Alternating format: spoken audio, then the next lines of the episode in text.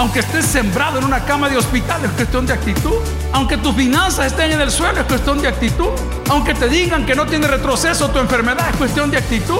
Porque la Biblia nos dice que donde hay fe, hay bendición. Una luz no se trae a nuestra vida para seguir igual.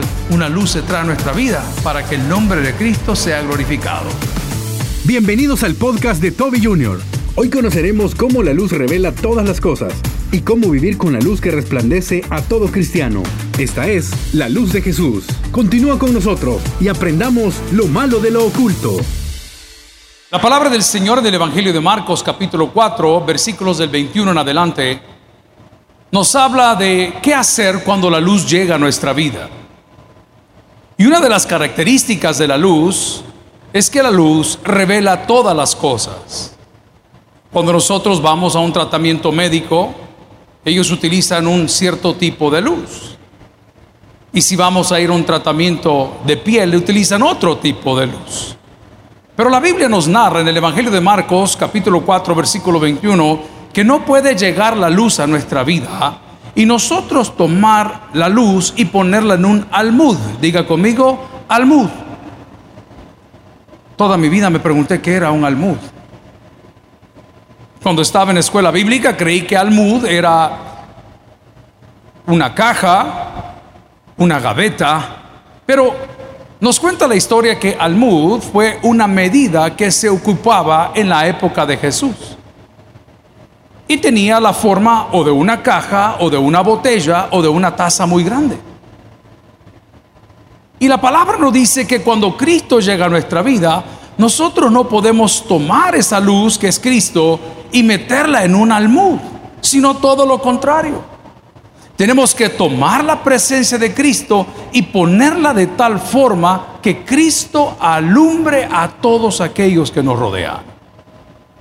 El día de hoy muchos de nosotros estamos impactados, otros desanimados, otros conocedores de Dios ni siquiera se congregan ya porque esa luz que nos fue dada a través de Cristo la han puesto en un almud. Y ese almud no permite que la luz de Cristo brille. Y siendo el almud una medida, estamos queriendo ver las cosas de una manera natural cuando Cristo es un Dios sobrenatural. Estamos queriendo que Dios cumpla nuestra voluntad. Estamos queriendo que Dios cumpla nuestros propósitos. Estamos queriendo que Dios nos alimente de cosas que Dios no quiere que nosotros degustemos o comamos. Estamos pidiendo por las personas equivocadas. Estamos orando por los trabajos equivocados. Estamos proyectándonos en los próximos años con la gente equivocada y esas son las limitantes que tiene el hombre para entender los propósitos de Dios. Y todo lo que pretendo en esta noche es que usted y yo saquemos la presencia de Cristo de ese almud y la pongamos sobre cada uno de nuestros corazones. La palabra del Señor, si me acompaña en la lectura, dice, hablando Jesús, también les dijo esto. ¿Acaso se trae la luz para ponerla debajo del almud o debajo de la cama? ¿No es para ponerla en el candelero? Amigos y hermanos, el primer almud que quizás has encontrado y no te has dado ni cuenta para que Dios haga su voluntad son las personas con que te relacionas, personas faltas de fe, personas llenas de negativismo, personas que no creen en lo sobrenatural, personas que creen que lo que Cristo dijo es simplemente un dato histórico cuando sabemos que la Biblia afirma y dice que Dios es el mismo de ayer, de hoy y por los siglos. Alguien dice amén esa palabra el día de hoy. Lo cual significa que el poder de Dios en el Antiguo Testamento y en el Nuevo Testamento es el que habita en cada uno de nuestros corazones si le hemos reconocido como Señor y Salvador personal. Pero tú dices, Señor, ¿por qué no se manifiesta? Déjeme contarle que este fin de semana, compartiendo con los americanos que vinieron a El Salvador y los mexicanos que estuvieron en El Salvador y los coreanos que estuvieron en El Salvador y los hermanos de San Salvador también acá reunidos, nos sentamos a la mesa a comer.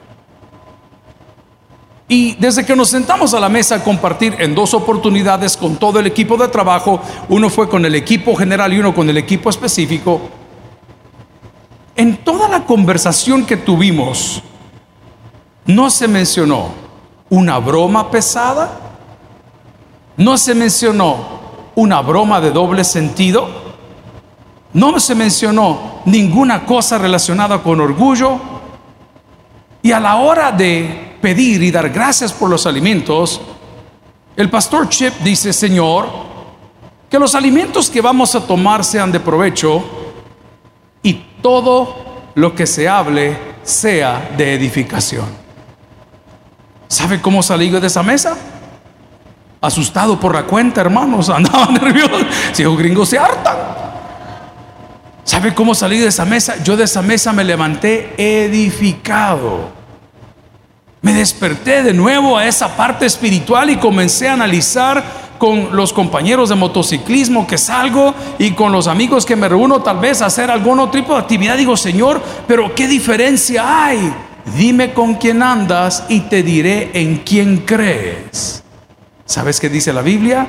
Al que cree, todo le es posible. Yo he tomado una decisión y quiero darle esa recomendación rodéese de gente de fe. ¿Lo puede decir conmigo? Rodéese de gente de fe. Cuando usted se comienza a rodear de gente de fe, no dije perfecto, si nadie es perfecto, pero cuando usted se comienza a rodear de gente de fe, que se da cuenta que usted tiene 50, 30, 40, 60, 70 años y hay gente que se está dejando morir, cuando usted se rodea de gente de fe, esa persona lo dice con usted, todo lo puedo en Cristo que me fortalece.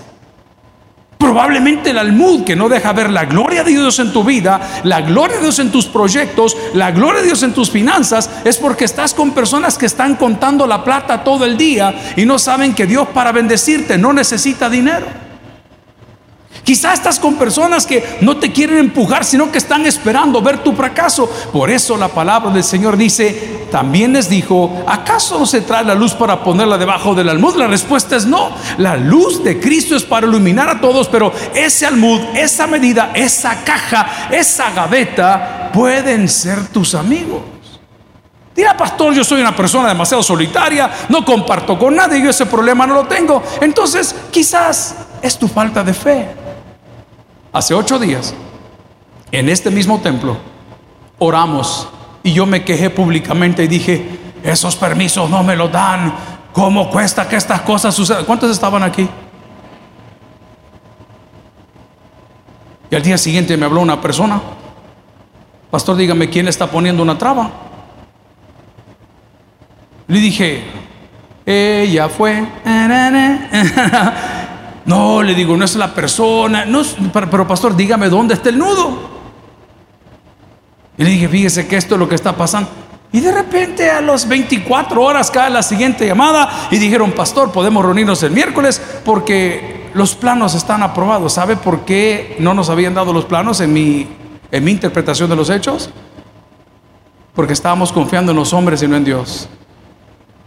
Pero cuando el pueblo del Señor alaba a Dios, suceden cosas maravillosas. Desde su sanidad, su prosperidad, su multiplicación, su estabilidad. Quizás el almud mío sea mi falta de fe. ¿Cuánto tengo que aprender de mis líderes y mentores? Solo pasaban viendo el terreno y decían, ese terreno lo vamos a comprar. Ya comenzaba yo a socar y comenzar a poner excusas y decir, no nos va a alcanzar, la cuota nos va a quedar alta, las cosas van a estar por acá. Amigo y hermano, Dios ha declarado a través de Cristo muchas bendiciones que aún no son reclamadas. ¿Habrá alguien que quiere llevar una a la casa el día de hoy? La primera bendición que Dios te dio se llama Cristo. Hoy lo puedes llevar en tu corazón, al sea la la gloria. Entonces, tu primer almud, tu primer almud, el ambiente, el ambiente no te deja crecer, no te deja ver la gloria de Dios, porque estamos muy carnalones. Porque la cosa del espíritu, la carne no la discierne, entonces no lo ves, te sientes imposibilitado. Tu segundo almud puede ser tu falta de fe, pero la pregunta es, ¿quién te robó los sueños que tenías? ¿Quién dijo que no lo podías hacer? Hay personas que desde pequeño destruyen nuestra autoestima. Yo se los he contado hasta la saciedad. ¿Cuántas personas jamás creyeron en ningún ministerio? ¿Cuántas personas jamás creyeron en nosotros? Y no solo eso, se dieron a la tarea de martillarnos que no servíamos para nada. Hay mujeres en la casa del Señor. Le voy a dar este mensaje sencillo. Valores, hermano. Usted cree, como dijo el pastor Jorge en la oración, que usted se muere sin ese hombre. Le tengo una noticia, el hombre se va a morir sin usted. Amén, dice el hermano así. Pero como usted anda aquí todo el día, que usted no vale nada, que usted no tiene talento, que usted no tiene esto, que usted no tiene llamado, que usted no la, tiene esto, que a mi amigo y hermano, esta noche Dios nos recuerda que la luz que es Cristo no llegó a mi vida para que yo lo esconda, llegó para que su nombre sea glorificado. Y nosotros vamos a glorificarlo creyendo en sus promesas. Ojo, y aquel que cree en sus promesas recibirá cada una de ellas. Bueno, dirá, mire, pastor, yo soy persona aventada, yo soy persona de fe, yo ando con la gente correcta. Bueno, quizás tu almud, ups, o puede ser el mío, es el pecado. Pecado es igual a error. Diga conmigo, pecado es igual a error. Quizá ese es tu almud. Quizá por eso Cristo no brilla. Ya vamos a ver la etapa donde dice que no hay nada oculto, que no ha de salir a la luz. Pero eso siempre la gente lo tira como amenaza. No, hombre. Quizá el almud, donde has escondido la luz de Cristo, es un pecado, errar al blanco.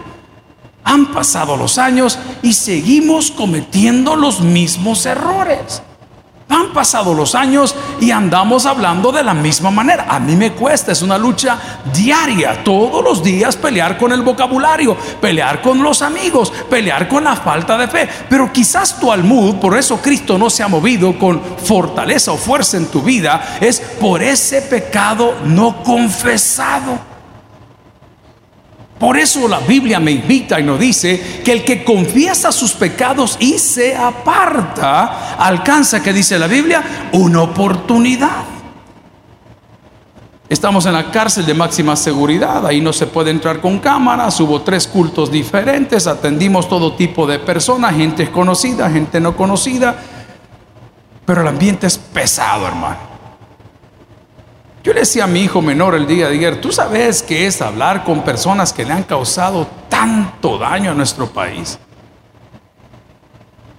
¿Tú sabes qué es predicar en medio de una jauría de personas que le han quitado la vida a cientos de personas de manera indirecta o indirecta? ¿Usted ve qué se siente cuando los muchachos están cantando y de repente le dicen con ustedes el pastor para llevar la palabra del Señor y usted siente aquella resistencia, aquel ambiente pesado? En ese momento uno comienza a bajar todos los santos y comienza a decirle, Señor, Señor, sacame de aquí, virgen. Amén. ¡Qué terrible! Es horrible. Pero siempre me repetí y me repito cuando llegamos a estos escenarios tan complicados que no es lo que yo pueda hacer, es lo que Cristo ha hecho en cada uno de nosotros. Si tú el día de hoy realizas que ese error que cometes constantemente es el almud que no permite que el poder de Dios se revele, te garantizo que lo vas a cambiar. Si usted sabe que ese café que se toma es el que le causa las agruras, pues inmediatamente ya no va a tomar café para que esas agruras no vuelvan. Pero la palabra esta noche, el Evangelio, está siendo predicado y nos está diciendo también, le dijo, ¿acaso se trae la luz para seguir viviendo igual? ¿Ah? ¿Qué le parece esa lectura? ¿Acaso se trae la luz a mi vida para seguir con los mismos amigotes de siempre? ¿Acaso se trae la luz para nosotros seguir faltos de fe cuando la confianza que tenemos ya no es en nuestra fortaleza, sino en lo que Cristo hizo? ¿Acaso se trae la luz a la casa para seguirle diciendo a sus hijos, ustedes no tienen futuro porque el futuro. El futuro depende de Dios. ¿Lo puede decir conmigo? El futuro depende de Dios. ¿Dónde está la garantía? En la Biblia. La Biblia dice, los cielos y la tierra pasarán, pero mis palabras no pasarán hasta que éstas se cumplan. Pero quizá en tu vida y en la mía no estamos teniendo los resultados que queremos porque hemos traído la luz de Cristo a la casa y seguimos con los mismos amigos y seguimos con la misma falta de fe y seguimos con el mismo error o con el mismo pecado o seguimos con la misma actitud. Diga conmigo actitud. La vida es cuestión de actitud. Vea qué interesante con los demás pastores que participamos ayer, después de las alabanzas y de los cantos y de la predicación. Los muchachos tienen una actitud maravillosa. A nosotros nadie nos dijo, mándeme por favor una botella con agua, mándeme por favor un pedazo de carne, queremos probar queso o queremos probar pupusas. No, no, no, no nos dijeron, ¿sabe qué nos pedían? Pastor, hágame un favor, regáleme una Biblia de estudio. Pastor, hágame un favor, regálame un diccionario bíblico. Pastor, hágame un favor, regáleme un himnario.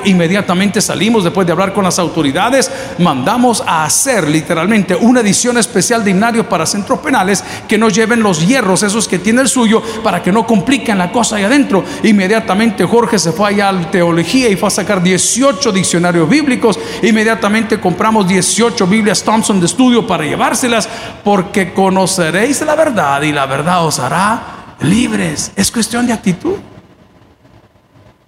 Aunque estés sembrado en una cama de hospital, es cuestión de actitud. Aunque tus finanzas estén en el suelo, es cuestión de actitud. Aunque te digan que no tiene retroceso tu enfermedad, es cuestión de actitud. Porque la Biblia nos dice que donde hay fe, lo estoy parafraseando, hay bendición. Vamos a la Biblia y busco un texto para poner un apoyo, por favor, el día de hoy. Yo debo de cambiar de actitud por lo que dice Efesios capítulo 1, versículo 4. Esto es precioso. Y dice la palabra, según nos escogió. ¿Qué hizo Dios? Nos escogió. Ya solo con eso puedes cambiar tu actitud. Ya solo con eso puedes cambiar tus amigos. Ya solo con eso puedes cambiar tu falta de fe. Ya solo con eso puedes cambiar tu negativismo, porque no se trata que tú escogiste a Cristo, se trata que Cristo nos escogió a nosotros. Alguien da gracias a Dios por ello el día de hoy. Amén. Cambia tu actitud. Liceo Salvadoreño, tercer grado, sección C. El uniforme mío de, eh, educación física era shorts amarillos, camisa blanca, las medias de amarillos de fútbol y los tacos. Y esa era mi sección. Y yo tenía que llegar. Entonces, a la hora de escoger a los mejores jugadores, usted sabe, ¿verdad? Maestre era uno de ellos, me recuerdo su apellido. No, este va de portero, y este va de no sé qué, y este va de no sé cuánto. Y aquellos que hemos sido gorditos toda la vida, sabe que el gordito lo único que sirve es decir, alabí, alabá, alabí, bomba. Amén. Es todo lo que servía. Y ya uno se quedaba de último y decía, va, y este, va, llévatelo vos, pues. Pero de todos los que escogían, el gordito era el más emocionado. Vamos equipo, vamos malditos, denle duro. ¿Ah? Porque usted estaba agradecido. Habrá alguien esta noche agradecido porque Dios pensó en él antes de la fundación del mundo. Gloria a Dios. Es cuestión de actitud, hermano.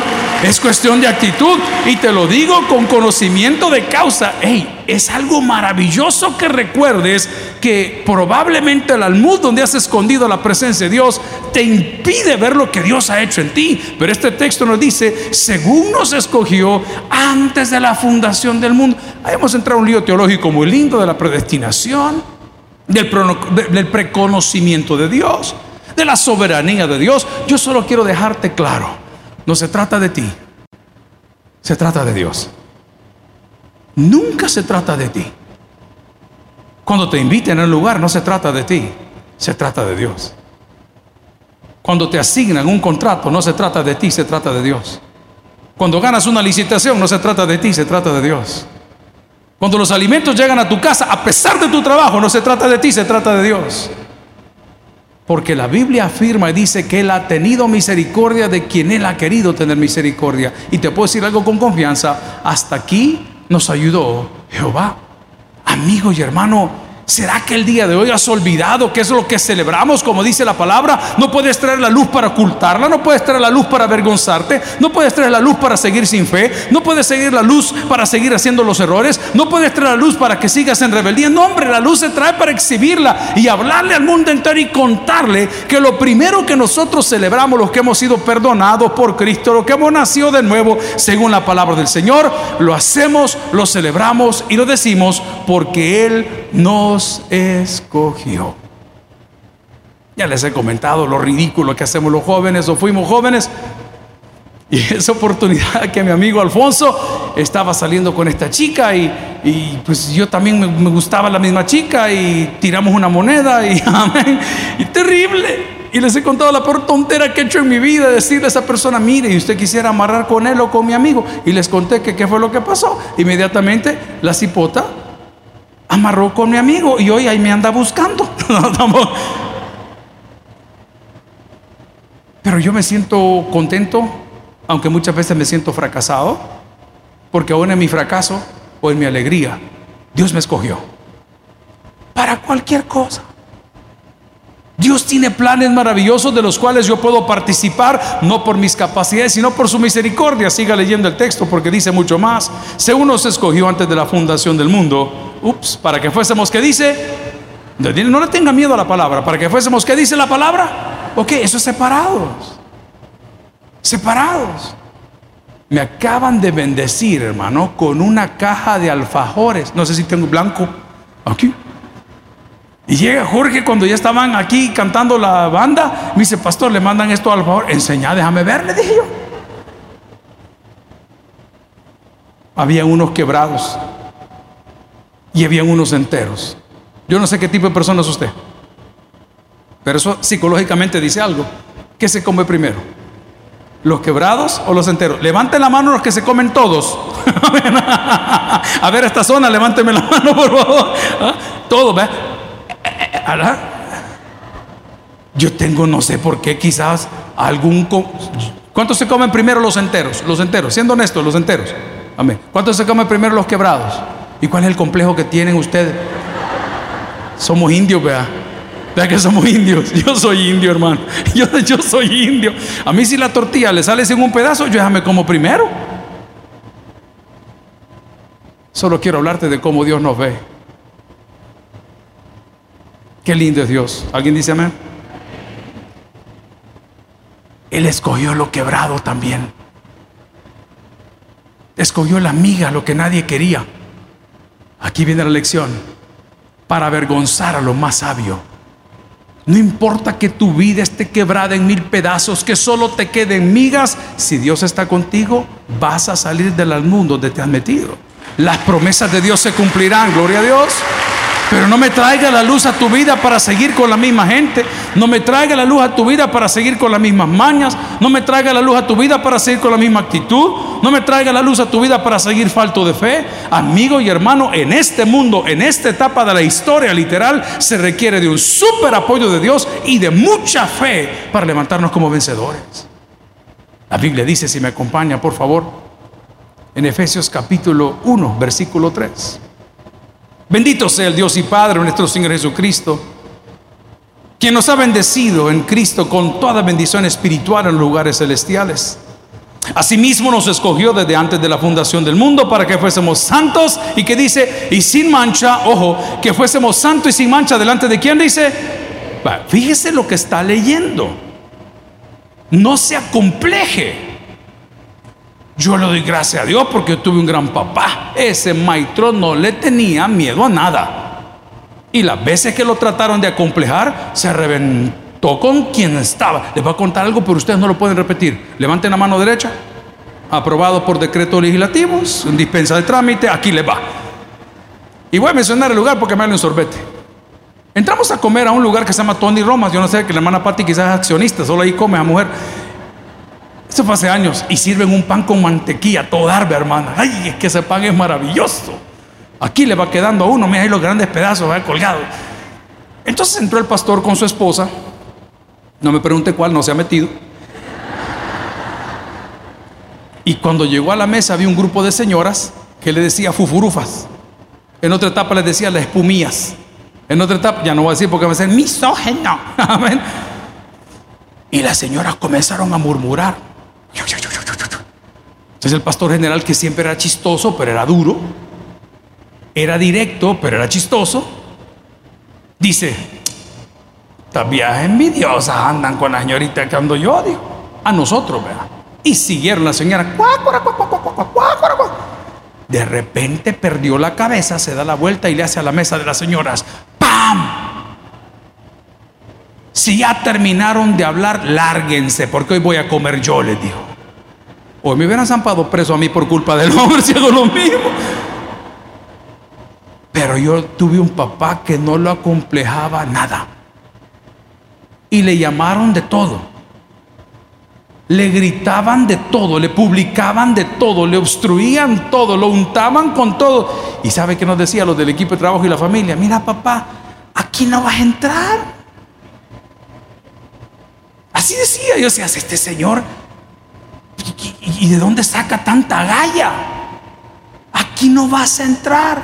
Lea conmigo lo que dice la palabra porque usted se va a complejar como lo he hecho yo, que me despierto y me veo y digo, Señor, hey, yo no soy apto para hacer lo que quieres que haga, Señor, yo no tengo el carácter. Yo vi al hermano que predicó el domingo y andaban ángeles arriba de él, hermano.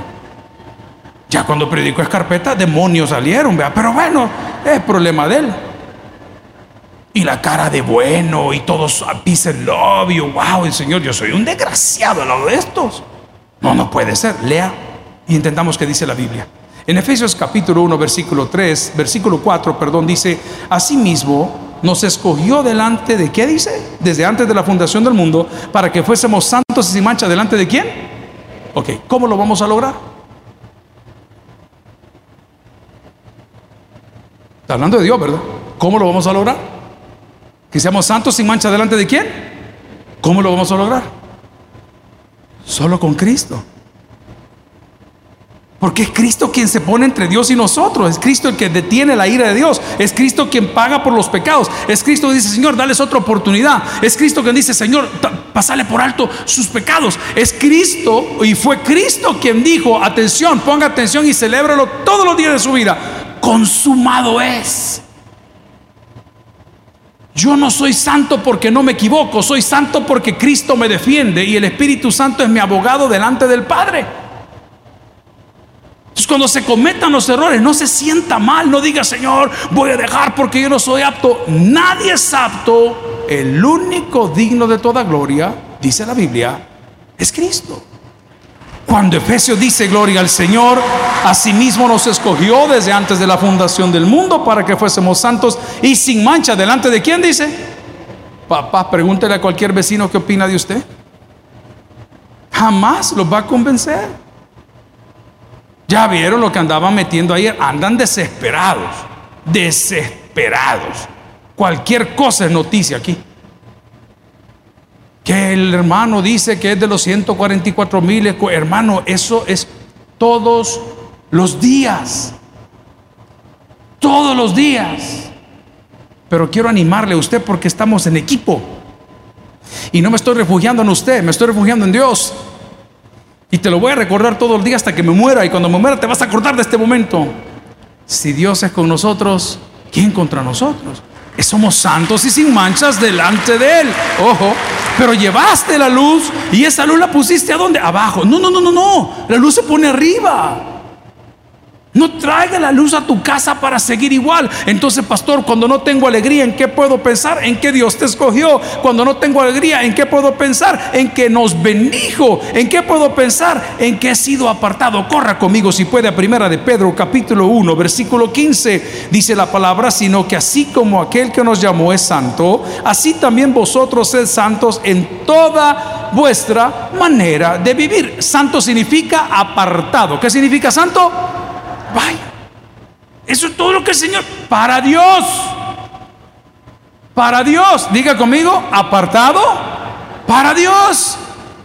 No te está diciendo que te vayas a una loma a esconder. No te está diciendo que seas el antipático de la familia. Hermano, yo estoy emocionado porque ya viene Navidad.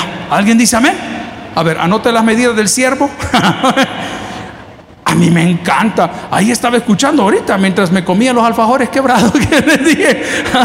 y como estaba cantando, me salió un montón de ropo pom pom, ropo pom pom, ropo pom y el miguero ahí abajo. ¿eh? Y a mí no se me olvida, mi mamá no me deja mentir. Ella le preparaba los vestidos a mis hermanas y a mí me mandaban a hacer la ropa a un sastre que se llamaba Bonjour. Imagínense, y el viejo era de Apopa. Qué terrible. Pero sí, era francés. y, yo me recuerdo que íbamos para la iglesia porque el pastor general iba a predicar. Y, Navidad, y ahí viene el montón de indios. A mí Navidad me pone triste. Si es que no se trata de ti.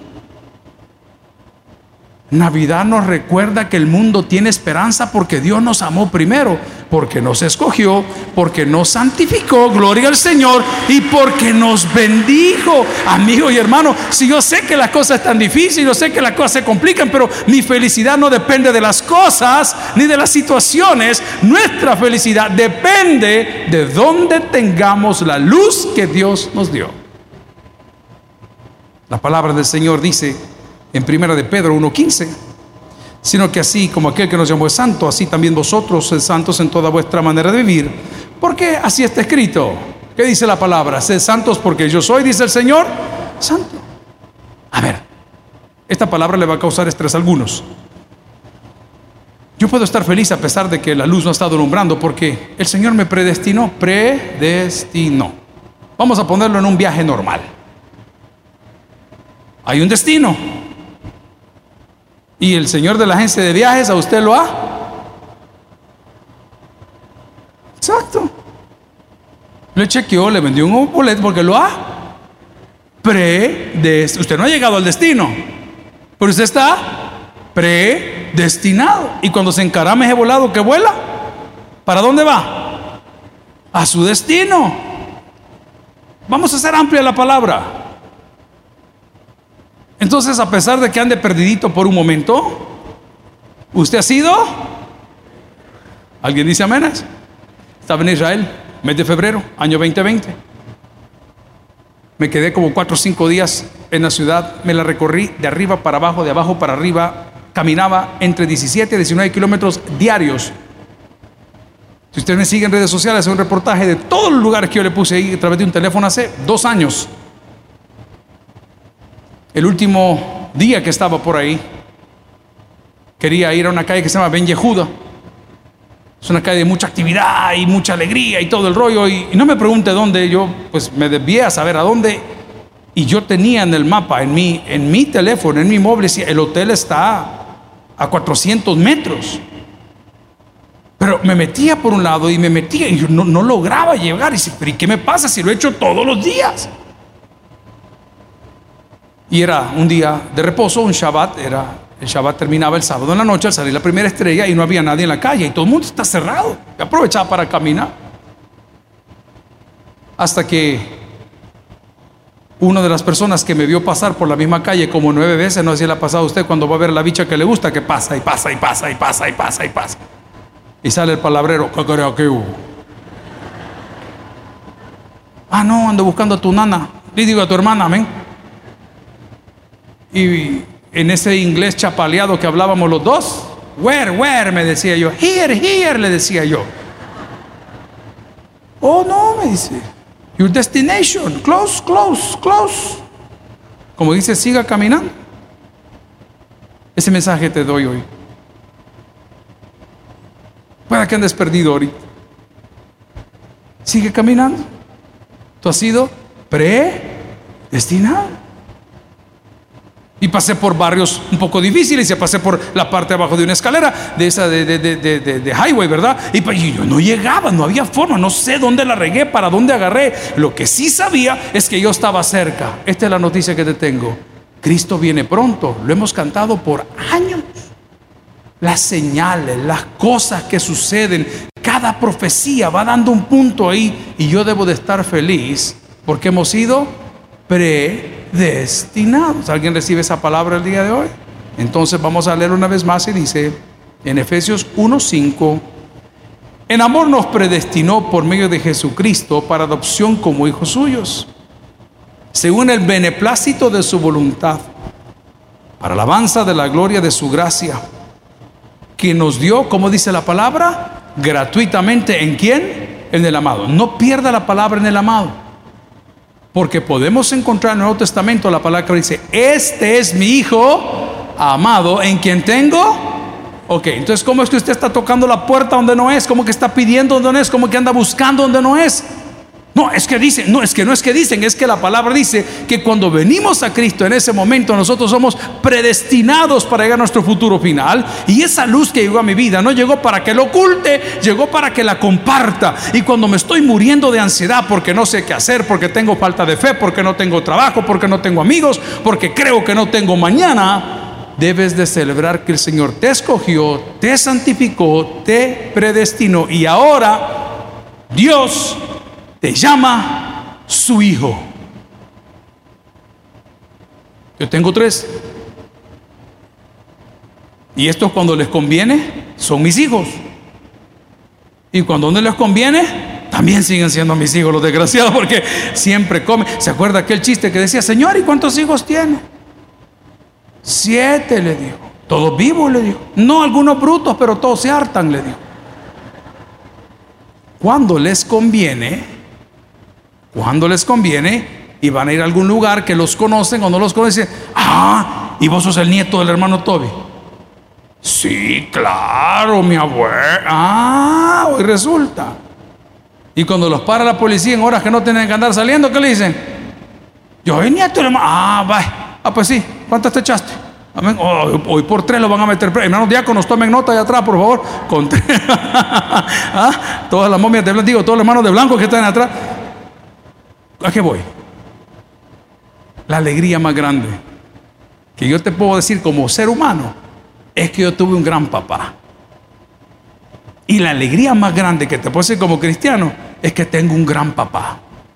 El mismo papá que tú tienes el día de hoy. Pero no me tomes, por favor, la luz y la pongas en el almud, en la medida. No, no, no, no la escondas. Trae la luz a tu vida. Pon en un lugar donde alumbre, donde celebre, donde te goces, donde puedas entender lo que la lección de hoy nos dice. Ahora sí lea conmigo el resto del versículo que solo de amenaza no lo han leído. Y dice, también les dijo esto. ¿Acaso se trae la luz para ponerle debajo del almud o debajo de la cama? ¿No es para poner en un candelero? Porque no hay, ahí léalo conmigo, léalo sin miedo, no le tenga miedo porque no está hablando de los, los secretos, no, no, no, no, lea lo que ahí dice, y dice la palabra, porque no hay nada escondido que no haya de ser manifestado, ni escondido que no haya de salir a dónde, a la luz. Le voy a ilustrar de esta forma. ¿Cómo sabe usted cuando la persona está desnutrida?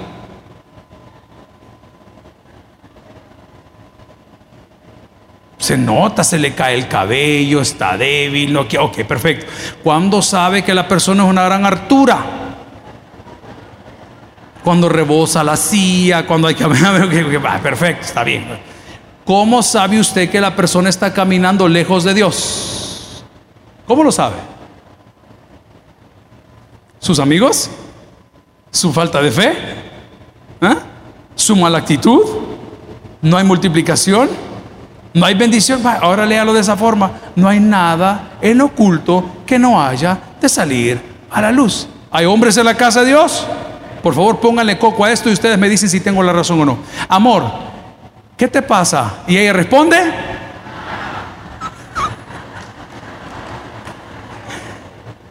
Pero usted entrando a la casa y oye.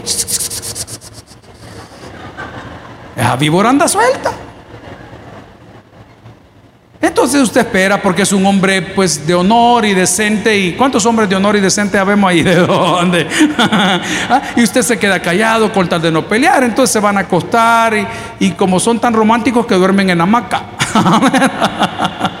Los dos adentro de la habla. Y todavía usted le pregunta, amor, ¿estás segura que no te pasa nada? ¿Y qué responde ella? No. Entonces cuando usted en aquel cariño humano, necesidad de apoyo emocional, extiende su mano y le toca el hombro, ¿qué dice la señora? Déjame. Gracias a Dios hay gente que ya no pasamos por ahí. ¿Ah? ¿Ok? ¿No hay nada oculto que no ha de salir? Ok, entonces la malcredeza que vives, los amigos con que andas, la manera como piensas, tu falta de fe es la evidencia que la luz de Cristo, en lugar de ponerla arriba, la pusiste en un almud. Pero cuando la luz de Cristo está arriba, es cuando la gloria de Dios rebalsa tu casa. Y te cuidas y dices, aunque me llevo bien con estos locos, me voy a calmar. Aunque, aunque este business me, no, no, no, voy a hacerlo de manera honesta. Aunque pude hacerle no, no lo voy a hacer porque ya no vivo yo, mas Cristo vive en mí. Amigos y hermanos, una luz no se trae en nuestra vida para seguir igual. una luz se trae a nuestra vida para que el nombre de Cristo sea glorificado. El que tiene es para el que oiga, vamos a al Señor. Gloria a Cristo. Si el mensaje ha impactado tu vida, puedes visitar www.tabernaculo.net y sigamos aprendiendo más de las enseñanzas del pastor Toby Jr. También puedes buscarlo en las redes sociales, Twitter, Toby Jr. Taber, Instagram, Toby.Jr., Facebook, Toby Jr. y en YouTube, Toby Jr. TV. No te pierdas nuestro siguiente podcast.